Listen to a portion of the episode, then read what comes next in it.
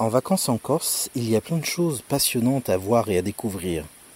Les belles plages, le littoral, les balades dans la montagne, la gastronomie, la sieste. Ce que je n'avais pas imaginé comme activité, c'est la capture des chauves-souris en pleine nuit.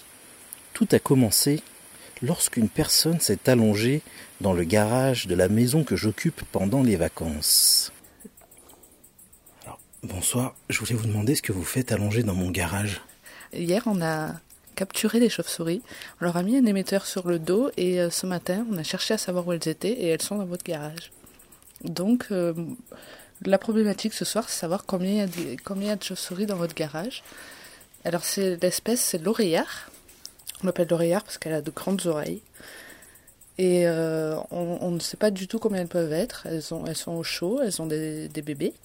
Et on va voir un peu euh, combien elles sont à sortir ce soir entre, entre 9h et 10h30. Alors là, moi je vois rien. Elles sont où ces chauves-souris? Elles sont euh, coincées euh, au fond euh, du, de votre plafond. Donc bien à l'abri, au chaud. Dans les interstices entre les moellons C'est ça. Et là, vous allez attendre jusqu'à ce qu'elles sortent? Voilà, j'espère euh, pas trop trop tard, mais euh, le but du jeu, ça va être quand il va faire nuit, de voir avec euh, les ultraviolets aussi si, si, si on arrivera à en voir ou pas. Mais elle devrait pas tarder à sortir. Et comment on fait pour capturer une chauve-souris alors? Alors on fait ça avec des filets. Donc il y a des filets placés sur euh, 6 mètres de hauteur. Et c'est c'est facilement qu'elles vont, qu'elles vont s'embourber dans les filets. Et vous allez encore en capturer ce soir? Ce soir, demain, après-demain, jusqu'à ce qu'on espère euh, en- en ne plus en trouver ou, ou avoir trouvé tout ce qu'il fallait. Et on peut aller voir euh, les chauves-souris que vous capturez? Bien sûr, bien sûr. Direction la retenue d'eau sur la rivière en bas du village pour assister à la capture des chauves-souris par le groupe Chiroptère Corse. Tiens, si tu veux regarder, le... te mettre à côté de lui pour voir l'espèce. Et je vais la sortir du sac pour la montrer à la petite. Ah, la madame s'appelle comment? Dans tous vos petits sachets, en fait, il y a y, une chauve-souris. Pour l'instant, non, on prépare euh, le rush. Il y en a une là pour l'instant.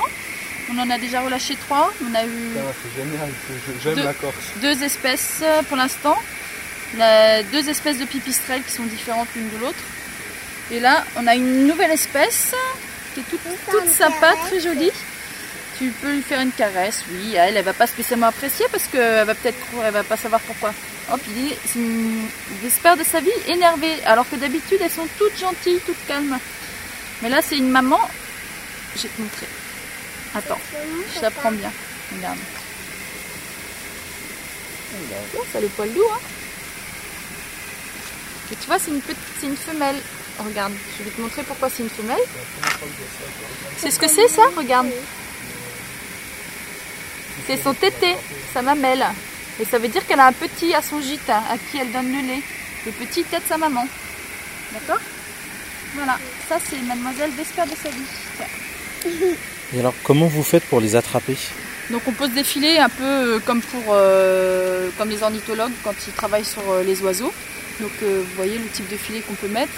Et, et là cette année on utilise des, des nouveaux filets qui sont beaucoup plus fins et on espère euh, qu'ils attrapent davantage d'espèces. Par contre qui sont très fragiles donc euh, ça va être. euh, Tu soignes des souris Donc hier soir ici ils ont eu 20, 20 individus plus.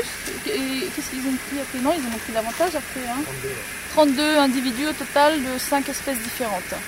Et à quoi ça sert d'attraper des chauves-souris en pleine nuit? Alors, euh, là, c'est pour les étudier. En fait, euh, on essaye de, après de leur poser un émetteur sur le dos à certaines espèces, les espèces typiquement forestières, et pour voir les déplacements, à quels endroits elles vont, elles vont gîter. En fait, on a l'espoir de trouver des gîtes, des colonies de, chauves-souris dans, dans des chênes verts. C'est pour ça qu'on est venu à Urtaka parce qu'il y a une belle forêt de chênes verts.